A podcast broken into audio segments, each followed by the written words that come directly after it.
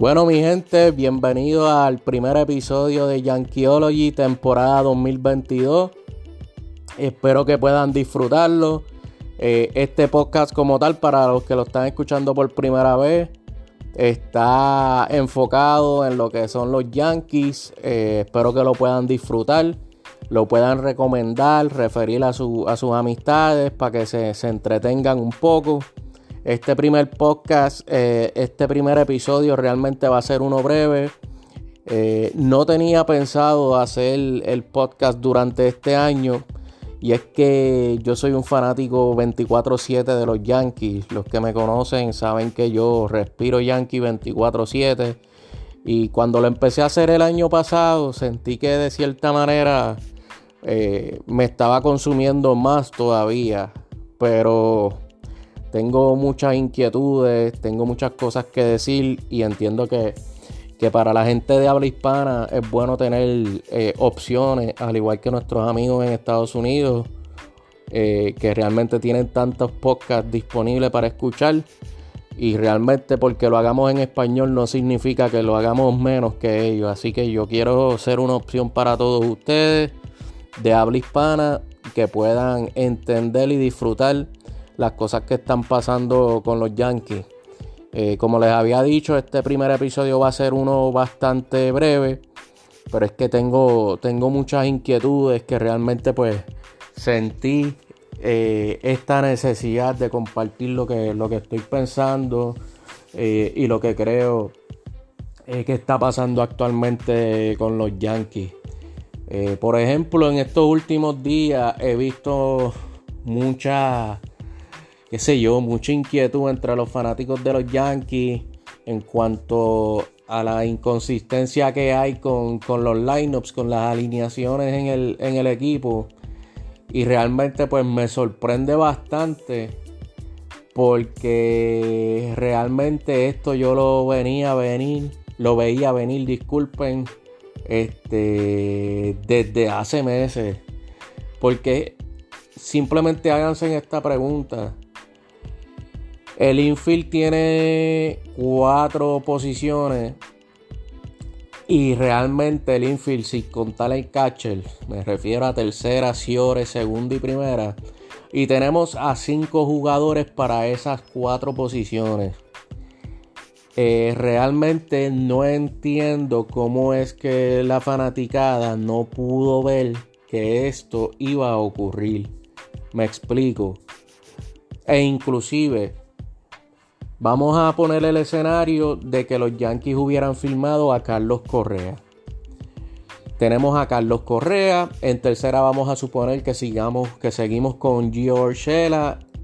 Y tenemos a Gleyber Torres, DJ LaMeju y Anthony Rizzo. Supongamos que ese hubiera sido nuestro, nuestro cuadro regular. Aún nosotros simplemente añadiendo a Carlos Correa, quedándonos con Rizzo, teniendo a Urshela, teniendo a Gleyber y teniendo a DJ, aún así íbamos a tener un jugador de más. Me explico. Si tú le quieres dar la posición regular a, a, a Gleyber Torres en segunda, tú ibas a tener un hombre de sobre 15 millones al año en DJ LaMeju sentado en el banco sin una posición clara a jugar. Lo que significa que realmente tú ibas a tener esta situación de descansar a un jugador prácticamente casi todos los días para poderle dar turnos al bate a DJ. Supongamos de que hoy tú sientes a George Shella, pongas a DJ en tercera. Al día siguiente pongas a, supongamos que a, a, a Correa en el banco, simplemente para poner a, a, Gleyber Torres en Ciore, mover a DJ a segunda, simplemente para rotar y darle turnos al bates consistentes a cada uno. Y es lo que está pasando actualmente en el escenario de que tenemos no a Carlos Correa, si no tenemos a, a Kainer Falefa en Ciore, Tenemos en tercera a Donaldson. Tenemos en segunda regularmente a Gleyber Torres. En primera a Rizzo. Y tenemos a DJ LeMahieu rotando. Y es lo que está pasando actualmente. Por eso es que todos los días está viendo mucho cambio en la alineación.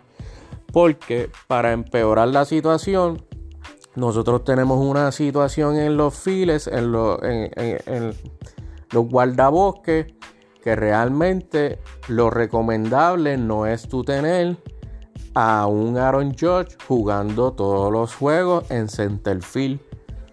Yo sé que él en situaciones de emergencia cubre bien, cubre bien el center field, pero realmente no es lo que tú quieres tener en 162 juegos. Tú no quieres tener a Aaron Josh más de 100 juegos en center field. Si él te puede jugar center field 50, 60 juegos, está bien.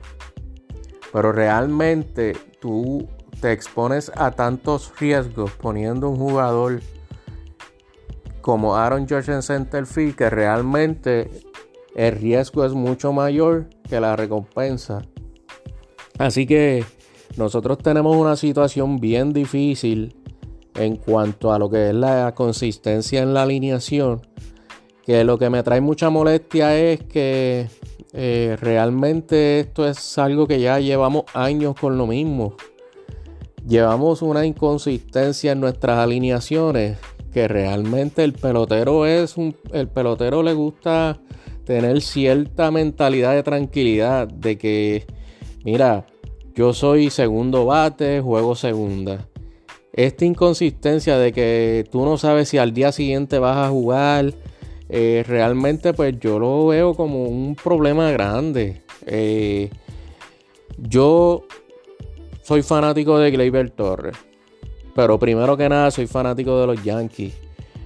Yo me hice esta pregunta desde hace meses atrás. ¿Qué tú vas a hacer con Gleyber Torres? Probablemente los Yankees tenían la intención de cambiarlo, pero tras estas últimas dos temporadas que no han sido la mejor de él, su valor ha bajado bastante. A lo mejor se les ha hecho difícil tratar de conseguir un cambio que sea bastante justo y que recibas un jugador a cambio eh, de buen valor. O sea que tú estarías saliendo de Gleyber Torres ahora mismo y quizás no obtengas lo que realmente tú entiendas que sea algo justo por, por Gleyber Torres. Pero aún así, yo entiendo y pensaba que lo mejor que podían hacer los Yankees eran salir de Gleyber Torres, quizás uniéndolo con, algún prospecto, varios prospectos, para tratar de conseguir un abridor o algún jugador que pudiera cubrir de mejor manera el center field, que no fuera Aaron Hicks. Pero eso trae otros problemas porque realmente esto sigue siendo un negocio y yo veo bien difícil que en estos momentos pues los Yankees simplemente o sentaran a Aaron Hicks o lo dejaran libre y tuvieran que absorber los 40 millones que todavía le quedan este, por contrato. Así que yo sé que es un poquito más complicado de lo que uno piensa, pero sí yo pensaba que los Yankees iban a tratar de salir de Gleyber Torres eh, para tratar de evitar lo que está pasando ahora mismo. Todos los días una alineación diferente, eh, esto en algún momento puede causar malestar en los jugadores porque hay jugadores que son jugadores de renombre que no van a querer estar sentándose cada cuatro o cinco días y es lo que está ocurriendo ahora mismo. Muchas veces me dicen, no, pero estas cosas se, eh, ¿cómo se dice? Se arreglan por sí solas porque pues eh, las lesiones ocurren, tú no puedes tomar decisiones basándote en eso porque realmente, aunque sí, y más con los Yankees, es bastante probable, probable de que alguno de ellos seleccione, realmente tú no puedes basar tus decisiones en eso. Tú sí te puedes preparar para cubrir ciertas posiciones en, caso de lesión, pero tú no puedes tomar tu decisión eh, con un mayor peso eh, eh, pensando en eso. Realmente estoy bastante descontento con los movimientos que se hicieron en la, en la agencia libre. Eh, realmente yo como fanático de los Yankees, que viví esa época dorada de los 90, eh, donde realmente hacíamos todo por ganar y el propósito y la razón de ser era ganar. Ver unos Yankees que realmente las decisiones que toman ahora mismo no necesariamente son con eso como prioridad, pues, pues jode, hay que admitirlo. Sigue siendo un negocio, o sea, yo no soy estos fanáticos que piensan que tú vas a tener una nómina de sobre 300 millones o simplemente querer tenerla más alta. Uno tiene que ser realista. Esto sigue siendo un negocio. Ya George Steinbrenner no está vivo. Eh, quizás los hijos no tengan la misma pasión que él. Digo quizás con casi bastante seguridad de que yo sé que no tienen la misma pasión. Eh, y eso tú lo ves con el comportamiento. Realmente los tiempos han cambiado. Ya no somos esa franquicia que todo el mundo le tenía miedo. Ahora tú ves jugadores que vienen al Yankee Stadium y celebran y no sienten esa incomodidad que se sentía antes pues este, realmente pues, los tiempos han cambiado bastante. Eh, me preocupa mucho la inconsistencia. Seguimos siendo un equipo lento. Seguimos siendo un equipo que no hace contacto con la bola. Eh, yo les voy a ser bien sincero.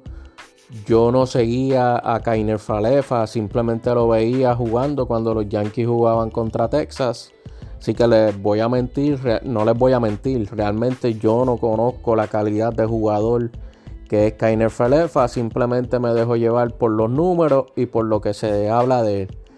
Y sabemos que se ganó un guante de oro, pero se ganó un guante de oro en tercera. A nosotros Brian Cashman dijo a principio de la temporada muerta que ellos se iban a encargar de centerfield, se iban a encargar de campo corto, del shortstop. Se encargaron de eso. Yo he visto un IKF, un Kainer Falefa que realmente en Ciore no luce como un Ciore natural. Y ese es el problema que tenemos, poniendo jugadores fuera de su posición. Y tenemos un Aaron Hicks en center field. Yo me acuerdo que Aaron Hicks en center field quizás no era la gran cosa con el bate, pero tenía buenos puntos a su favor, que era un switch hitter y que eh, tomaba buenos turnos al bate, se envasaba. En centerfield era rápido, era un guante seguro, tenía un brazo descomunal, pero ya e, esas cualidades yo no las veo en él. Así que tenemos mucha deficiencia en esa parte baja del lineup. Aparte de que si Kainer Falefa no me va a batear, tú me tienes que lucir como un guante de oro en shortstop o si no, realmente el tiempo de hacer movimientos va a ser mucho más rápido de lo que yo pensaba. Y sabemos que tenemos a dos muchachitos en Peraza y en Volpi esperando ahí para tomar su posición. Yo esperaba que Kainer Falefa iba a tener una buena temporada, por lo menos que no fuera un ponche seguro, que pusiera la bola en juego, que diera sus hits, que luciera súper bien en Ciore, Y realmente yo sé que es prematuro, estamos simplemente a cuatro juegos. Pero hay veces que uno, de nada más ver ciertas cositas, uno se da cuenta de que realmente, pues mira, quizás no es lo que, lo que todos esperábamos. Tenemos un Higgy que realmente en, en Spring Training nos llenó los ojos de que dijo, ya, diantre, siete honrones, luciendo bien con el bate. Y pues, pues, realmente sé que han sido cuatro juegos y yo espero que, que el, el, madero este, despierte, pero no ha lucido bien. Entonces tenemos un Gleyber Torre que deja mucho que desear. Eh, lo veo sí cómodo en segunda, es su posición. Pero con el bate, si no me produce, si te pones a ver, prácticamente tenemos ese 6, 7, 8 y 9 eh, como parte de la alineación muerta. Si tú te, si incluyes a Galo, que realmente yo y Galo, este, contra, wow. Otro jugador que hay veces que cuando se ponen ese uniforme de los Yankees, realmente les pesa mucho. Que si te pones a ver lo que estamos viendo yo y Galo es casi lo que se veía en Texas. Yo no sé por qué nosotros los fanáticos pensábamos que con ese trade que hicimos por Joey Galo el año pasado íbamos a tener a Barry Bonds. No, Joey Galo es un bateador que te da 40 honrones, pero te batea 200, 205. Y yo sé que ya los tiempos han cambiado y que ya medio mundo batea sobre 215, 225, pero aún así es inaceptable. Aparte de eso, Jovigalo tiene reputación de y es guante de oro. Pero yo he visto un Jovigalo luciendo eh, no como un guante de oro en el left. El que me diga que ha lucido bien, pues lamentablemente no ve los mismos juegos que yo veo. Nada, yo creo que ya con ese desahogo este, terminamos este primer episodio. Espero que les haya gustado. Eh, próximamente les, estaré dejando saber más o menos cómo, cómo pienso que sea la dinámica en cuanto a lo que es el podcast. Espero que les guste. Me pueden hacer comentarios. Eh, todo comentario es bienvenido. Eh, aunque lo hacemos para divertirnos. En mi caso yo lo hago para divertirme. Eh, toda recomendación que tengan es bienvenida. Inclusive me gustaría en algún momento poder hacer podcast con alguien adicional. Eh, porque sé que es más entretenido tener dos voces en vez de una. Porque tenemos tiempo para debatir. Así que todo el que le gustaría hacer algún podcast conmigo, hablar de los Yankees es bienvenido. Realmente espero que lo hayan disfrutado y será hasta la próxima.